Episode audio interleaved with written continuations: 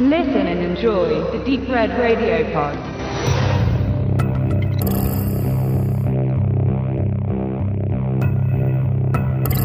Der Benedikt und der Max sprechen jetzt über eine Person, die olympischer Klasse Ski gefahren ist und danach aber was ganz anderes gemacht hat und damit bekannt geworden ist. Und wir reden eben nicht von Hansi Hinterseher, der das auch getan hat, sondern wir reden von Molly Bloom, die einen Skandal, naja, man kann sagen, so mitentwickelt hat. Es ist eigentlich, es wurde dann zum Skandal, denn diese Dame hat für hochkarätige und gut betuchte Menschen aus, man muss ja auch sagen, eigentlich fast Männer aus Wirtschaft, Sport, Filmindustrie, sehr hochdotierte Pokerturniere ausgerichtet. Und sie hat darüber selber ein Buch geschrieben, eine Art Biografie dieser Zeit. Und diese wurde dann auch verfilmt, ist ja interessanter Stoff. Da gibt das Buch noch ein bisschen mehr her als der Film, denn der ist ein bisschen vorsichtiger, aber dennoch nicht minder interessant. Und es geht eben darum, die Geschichte der Molly Bloom zu erleben mit einer kleinen Rahmenhandlung als juristischer Film und dann auch als, naja, äh, Rise and Fall Story, wie das auch so in Mafia-Filmen so ist. Der Gangster ist, fängt klein an und wird groß und geht runter, wobei man die Molly jetzt vielleicht nicht unbedingt als Gangster bezeichnen kann, wobei diese Frage ja auch immer wieder im Raum steht im Film und vor allen Dingen eben steht sie vielleicht nicht vor unseren, vor unserer eigenen Wahrnehmung als Gangster da, aber wie steht sie vor dem Gericht, vor dem, vor dem Gesetz da? Und der Film wurde inszeniert von Aaron Sorkin, der auf jeden Fall ein Händchen dafür hat. Er hat auch im Drehbuch äh, geschrieben und das hat er bislang auch immer getan. Es ist seine erste Regiearbeit. Ich möchte jetzt nur ein, zwei Namen reinwerfen, weil dann, damit man weiß, was, womit man es zu tun hat. A Few Good Men, für mich noch immer einer der besten juristischen Filme überhaupt und zwar eine Frage der Ehre. Ähm, dann Steve Jobs, jetzt kürzlich von Danny Boyle, auch ein hervorragender Dialogfilm und er hat für David Fincher das Social Network geschrieben. Ja. The West Wing, die Serie, die ja auch immer thematisch da noch relativ nah dran ist. Also ganz viel Gericht und. Und Moneyball, die Kunst zu gewinnen. Der Film eben auch. Diese Filme haben nämlich alle so ein bisschen ein was gemeinsam und zwar ist eine gewisse Dynamik, eine Geschwindigkeit, vor allen Dingen eben in den Dialogen. Es wird wahnsinnig viel schnell Informationen ausgetauscht. Das gibt es bei Molly's Game und das ist auch sehr wichtig, denn tatsächlich kann man sich vorstellen, dass da sehr viele Dinge immer sehr hektisch abgelaufen sind. Genau, also man kann das ja nochmal ein bisschen konkreter sagen. Da müssten wir uns jetzt überlegen, wie doll wir spoilern wollen bei einer Geschichte, die ja jetzt überall nachlesbar jetzt nicht unbedingt den großen Aha-Effekt birgt. Ich finde, wir können schon spoilern, ja. weil es handelt sich ja um eine Geschichte der Öffentlichkeit, die ja nun wirklich auch vielleicht nicht bei uns, aber bei uns gab es auch dazu Berichterstattung, ja. wobei das bei uns mehr im Boulevard-pressetechnischen Bereich war. Das war Sicherlich in, in, in Amerika USA auch in den USA vielleicht auch ein bisschen hat es dann auch mal in die Hauptnachrichten geschafft vielleicht.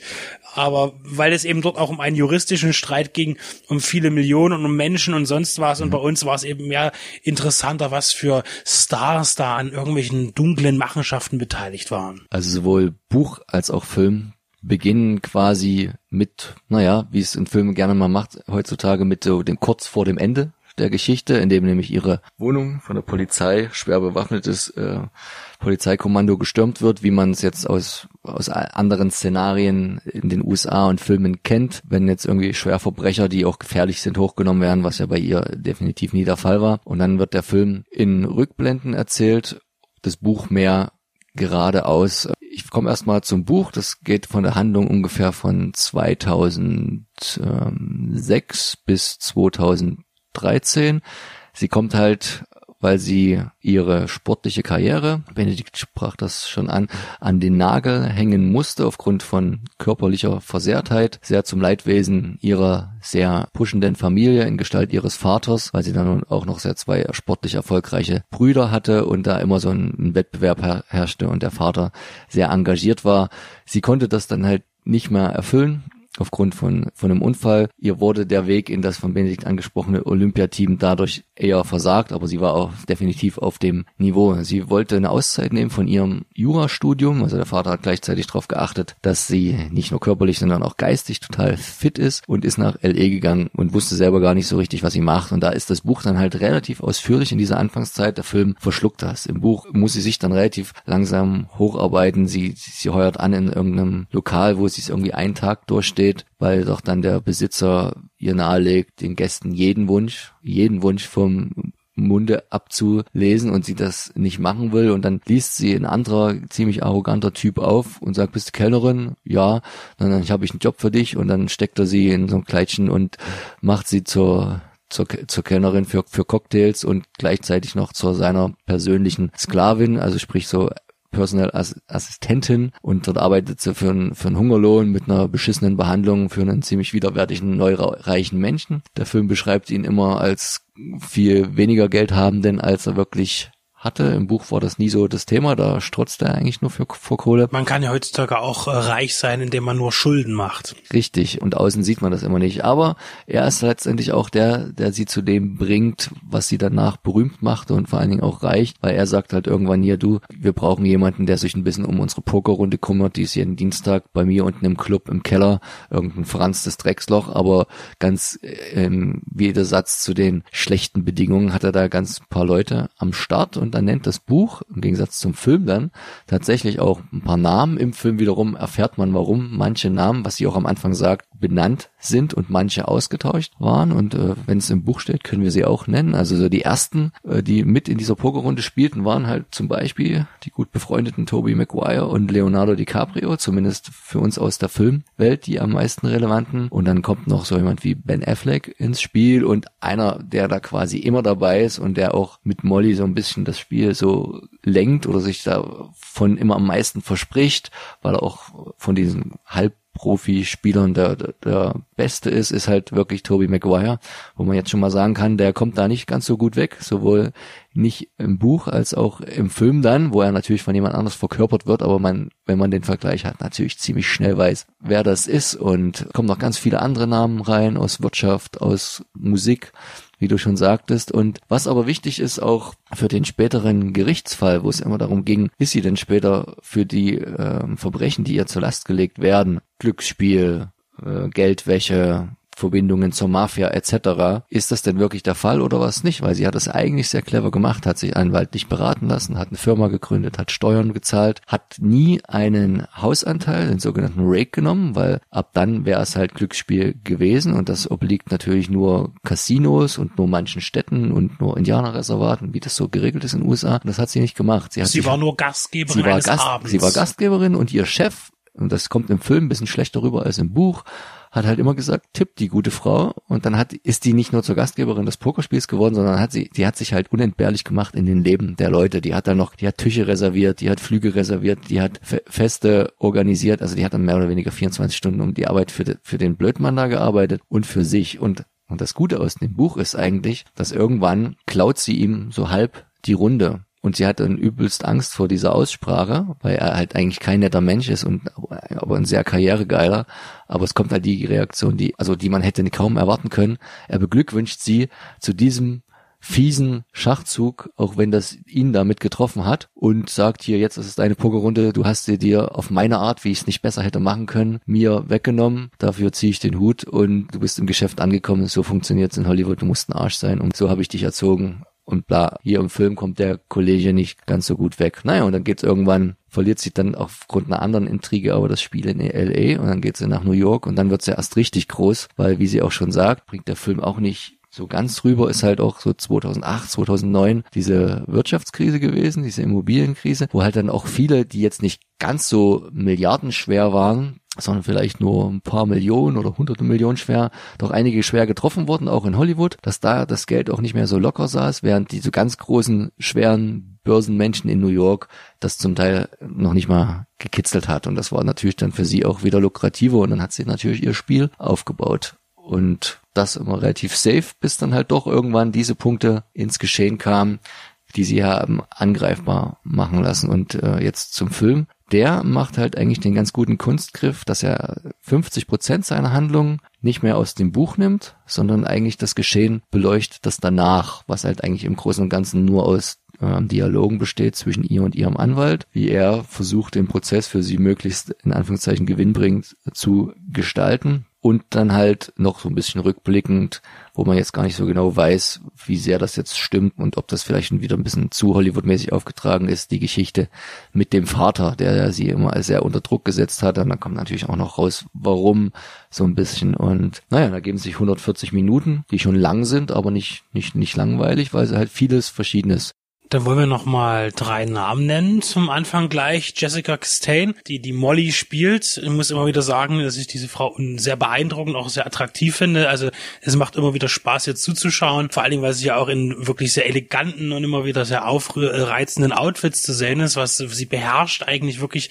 äh, jede Szene, in der sie auch nur äh, ein, ein Viertel im Bild zu sehen ist. Und äh, das berauscht schon an dem Film. Da möchte ich gleich noch einklinken, dass ich die ganze Zeit, während ich den Film sah, in einen anderen Film Film denken musste, der nicht unwesentlich früher inszeniert wurde, gedreht wurde, veröffentlicht wurde, mit ihr in der Hauptrolle. Und zwar ebenfalls nach einer wahren Geschichte, die Erfindung der Wahrheit in dem sie Elizabeth Sloan spielte, eine Lobbyistin, die in der Waffenlobby, in der Waffenindustrie in den USA auch für eine Art Skandal sorgte. Und der Film ist eigentlich gleich aufgebaut und man findet diese ganzen streitischen, streiterischen Dialogszenen zwischen den äh, Juristen, äh, zwischen Weggefährten und Begleitern. Das ist schon sehr vergleichbar, die beiden Filme. Und da aber schon die Erfindung der Wahrheit hervorragend war äh, und Mollys Game jetzt nicht sehr different ist, finde ich auch den Szenen sehr gut. Äh, möchte jetzt aber gleich zu Idris Elba weiterkommen, der den Anwalt spielt von Molly Bloom auch er gibt eine tolle Performance ab, vor allen Dingen natürlich sein Plädoyer, weil es ja in dem Film im finalen Gericht eben Gerichtskampf kein Plädoyer gibt, weil das alles sehr schnell geht am Ende eigentlich. Aber er bekommt natürlich sein Plädoyer allerdings vorher und das finde ich ist schon sehr, sehr mitreißend gespielt. Und fast verschenkt, ich möchte das nicht sagen, aber ist Kevin Costner, der hier groß beworben wird, gerne. Also ich hatte mich vorher gewundert, wen soll er denn da spielen, wenn man sich so ins, ins Buch geguckt hat. Ja, und dann war ich überrascht, dass, dass der Vater dann so viel, so viel war es ja auch gar nicht, Screentime bekommt. Aber wie gesagt, der Film, das wusste ich ja vorher beim Lesen des Buchs noch nicht, spielt halt ja außerhalb auch der, der, der Buchhandlung an sich. Und da hat man das halt ein bisschen größer gemacht, als es letztendlich war. Aber es ist trotzdem halt, ja, da kann man sich schon fragen, dass, warum er das spielt. Vielleicht war er gerade in Kanada zu dem Zeitpunkt oder das ist wiederum ein interessanter Fakt, weil ja, ja, eigentlich die die Molly Bloom, also sie sagt im Film wird es ja gesagt, sie weiß nicht aus welchen Gründen, aber das ist eine Bedingung des Gerichtsurteils, sie darf nicht nach Kanada mhm. einreisen, aber der Film wurde in Kanada gedreht und sie hatte wohl auch ein bisschen was mit der Produktion des Films so zu tun, vielleicht auch als Beraterin oder irgendwas. Sie hat sich zumindest Jessica Chastain gewünscht, wie es hier bei der IMDb geführt wird, äh, da weiß ich jetzt nicht, ob sie dann direkt damit am Prozess äh, beteiligt war. Ich kann es mir schon ganz gut vorstellen. Es ist ja auch spannend. Sie hat ja dann schon eine gewisse Strafe bekommen, aber die mutet er zum Glück muss man sagen, wie auch immer lächerlich an zu dem Strafmaß, was ja die Staatsanwaltschaft da gefordert hatte.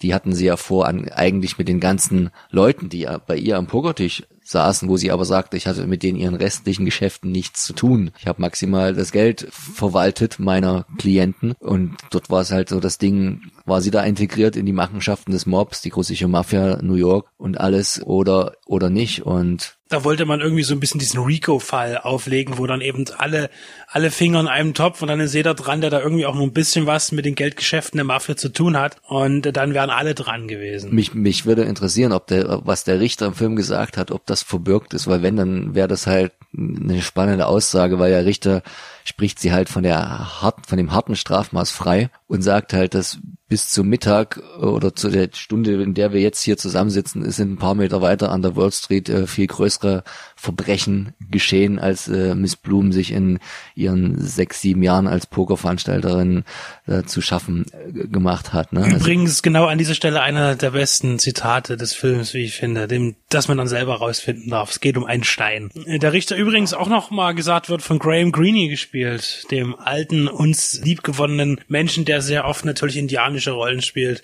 äh, irgendwie sehr seltener auftritt, ja. aber dennoch ein bekanntes Gesicht ist. Ja, wir haben gelesen, dass viele von den Pokerspielern am Tisch, die dann irgendjemanden der High Society repräsentiert haben, im Film alles eher unbekannte Schauspieler waren oder halt professionelle Pokerspieler, jetzt aber auch keine von der Größe, dass sie mir jetzt irgendwie ins Auge gefallen wären, der das ja auch eine Zeit lang relativ doll verfolgt hat, was in Las Vegas ablief.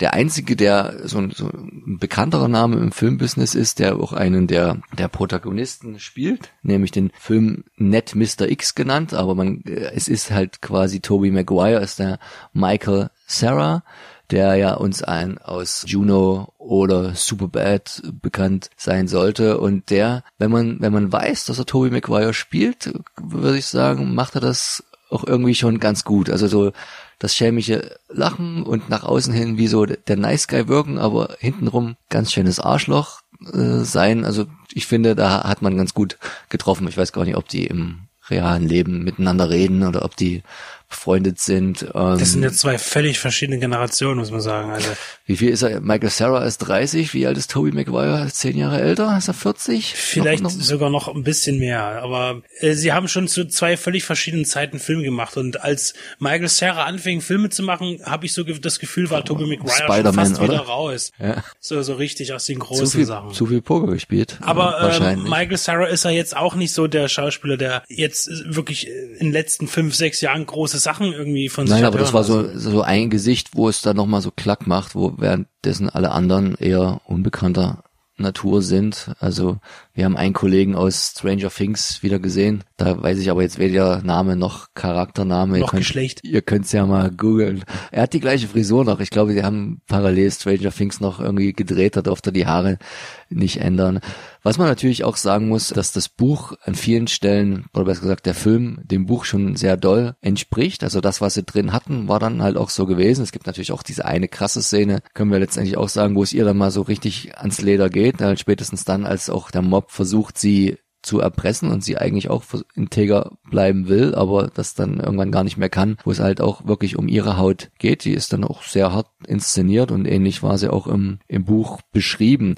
Manches lässt das Buch weg. Und da hatte sie, glaube ich, auch nicht so richtig die Lust, alles preiszugeben. Manches lässt dann wiederum der Film weg. Also im Buch zum Beispiel Kleinigkeit hat sie äh, während dieser Zeit drei Beziehungen zu Männern, meist auch aus dem Milieu. Das, das, das blendet der Film total aus. Der und das ist eigentlich spannend, weil Jessica Chastain ist ja eine extrem erotische, gut aussehende Frau, erst recht in so einer Rolle. Und da lässt er ja 140 Minuten weg. Sie ist einerseits Tochter und sie ist, sie ist, sie ist Angeklagte. Da ist nichts mit ihrem Anwalt. Spannend eigentlich, dass man auf der Ebene, auf die Ebene gar nicht geht, aber braucht's auch nicht. Und, und vielleicht hat das auch trotzdem. Molly Bloom selbst gar nicht gewollt. Selbst gar nicht. In ihrer filmischen Darstellung. Genau. Der Film geht wiederum meiner Meinung nach wesentlich offensiver mit dem Thema des Alkoholkonsums und der Drogen um also im Buch heißt es immer nur, dass die natürlich die ganze Zeit feiern waren und saufen, saufen, saufen. Und so, die, so direkt die Drogen erwähnt sie nicht, obwohl man sich vorstellen kann, dass sie, wenn sie zum Teil dann tagelang nicht und nächtelang nicht geschlafen hat, dass das natürlich nicht,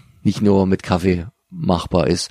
Also nimmt sich das alles so die gewissen Freiheiten, was ja dann auch das andere Medium letztendlich braucht, bleibt aber trotzdem relativ nah dran und hat eigentlich alle wichtigen Passagen drin. Was ich halt irgendwie cool gefunden hätte, aber das, dazu ist die ähm, Situation wahrscheinlich auch zu heikel, dass von den eh schon geleakten Namen durch andere Ermittlungen der Leute, die da unten zumindest aus der Schauspielerbranche an den Tischen gesessen haben, wenn die so in Cameo-Auftritten sich selber gespielt hätten, ne? wenn da jetzt so ein Leonardo DiCaprio oder ein Ben Affleck dabei gewesen wäre. Aber eher heikles Thema. Da hätte man ja mal Eier beweisen können. Ja, Hosen runter und all in auf den Tisch. Erinnert auch wiederum an eine Szene und da kommen wir jetzt noch ganz schnell noch eben wieder zu einem weiteren Verbindung. Oceans 11. Das ist ja die eine Szene am Anfang, wo ich glaube, es ist ja Brad Pitt irgendeiner Runde von tatsächlich auch real existierenden Jungseriendarstellern, Stichpunkt Dawson's Creek oder ähnliches, äh, Pokerunterricht gibt und in dem Film taucht, wo die sich eben alle selber spielen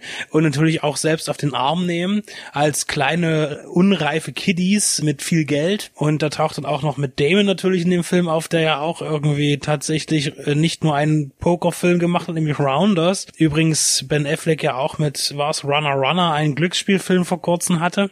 Aber mit Damon. Den habe ich auch gesehen, tatsächlich, ja, der war nicht so gut. In der Tat, kann ich bestätigen. Und äh, Matt Damon ja in dem von uns auch besprochenen, zu besprechenden Rounders in einem Pokermilieu agiert und wohl auch nicht ganz so weit entfernt von vielleicht äh, Molly's Game ist. Ja, also wenn, wenn, wenn das stimmt, was Wikipedia sagt, dann saß er sicher mal mindestens einmal mit seinem guten Kumpel Ben Affleck. Die beiden waren ja äh, sicher eine lange Zeit da noch unzertrennlich und haben, denke ich mal, Hollywoods Nachtleben aufgemischt und er saß mit am Tisch, auch wenn er einer von denen ist, die im Buch von ihr noch verschont wurden.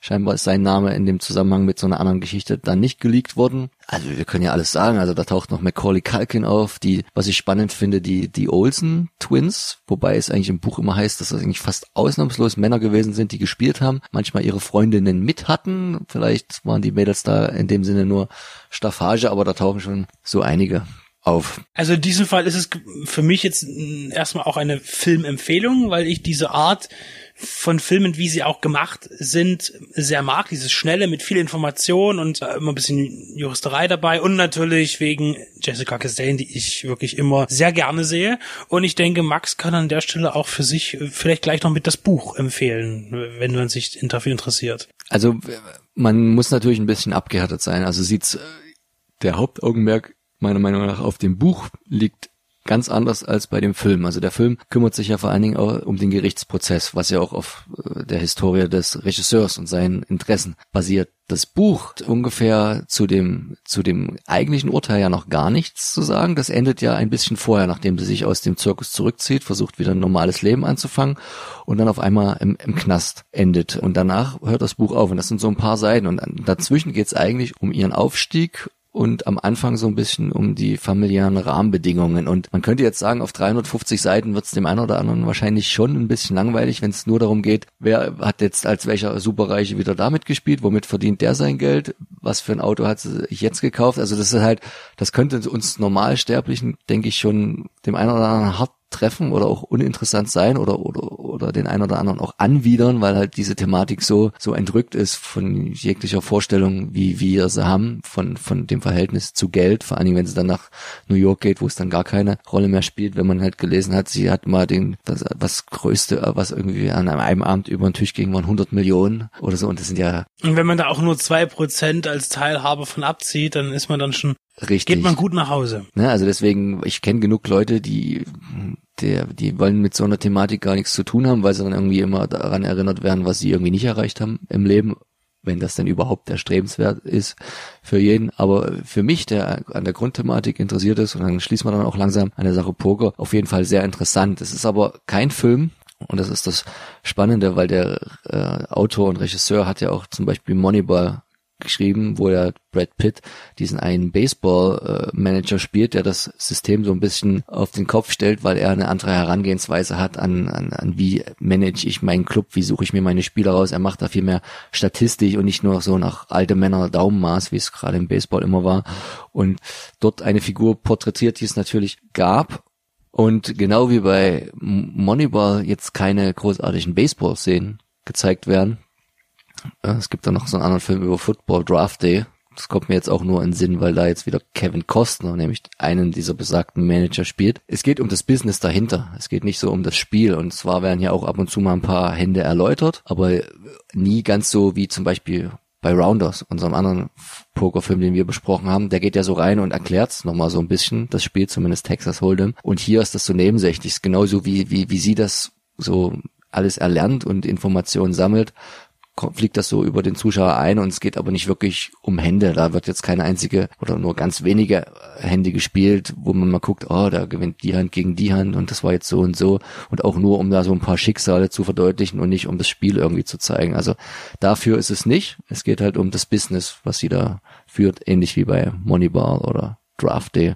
wo man halt auch nicht die Sportszenen wie in klassischen Sportfilmen, sagen wo ja Kevin Costner auch eine Menge Baseballfilme gemacht hat. Ich glaube mindestens drei oder vier. Titel kann ich jetzt noch nicht mal nennen. Dort ging es ja immer um die sportliche Handlung, hier um das Business dahinter. Dann schließen wir diese Review damit, dass wir beide den Film auf jeden Fall weiterempfehlen können. Ich hatte schon erwähnt, warum. Ich finde, es ist ein gutes Gesamtwerk. Es ist zwischen Biopic, Drama, Thriller, es ist alles dabei. Es ist eine gute Mischung und bleibt auf gleichem Niveau. Finde ich absolut in Ordnung und äh, freue mich auch, dann wieder einmal mehr eine meiner Lieblingsdarstellerinnen gesehen haben zu können und bitte auch weiterhin so qualitative, Starke ja, ermittel, ermittelnde Filme auch, äh, weil das macht mir sehr viel mehr Spaß mittlerweile als den Versuch eines Blockbusters zu sehen. Also von daher Das auf jeden Fall keine Zeitverschwendung. ist ja gerade die Art von Film, um die man gerade so ein bisschen bei der Entwicklung Angst haben muss, ne? Weil es so weder der Blockbuster ist noch die ganz billige Nummer, wo auf Risiko gesetzt wird, sondern diese Mid-Budget-Geschichte und ah, du hast ja auch schon gesagt, nicht sehr erfolgreich gewesen. Nein, in den USA Leider. ist der Film mit unter 30 Millionen Dollar Einspiel. Was dann auch schon fast wieder verwundert, weil erstens geht's ja doch um Poker, aber wie ich schon sagte, ist auch dort der große Boom jetzt nicht mehr so ganz da. Und zweitens ging es um was, was ja doch auch für viele dort sehr interessant gewesen sein muss. Vielleicht war es da aber auch schon wieder viel zu lange aus den Medien raus und damit ähm, Wahrscheinlich, schon wieder irrelevant. wahrscheinlich. Aber auch von mir für den Film auf jeden Fall eine Empfehlung und mit der Einschränkung, dass man offen für das Thema ist, auch das Buch auf jeden Fall und am besten halt natürlich wie immer in der Kombination. Die Frau braucht wieder ein bisschen Kohle, sie hat ja relativ viel verloren, deswegen kauft mal das Buch und den Film. Ich weiß nicht, wie sehr sie daran beteiligt ist. Ich hoffe, sie hat einen guten Deal, aber sie war ja eine gute Geschäftsfrau und wird da auch sicher nicht ja, irgendeinen schlechten sich aufschwatzen lassen haben.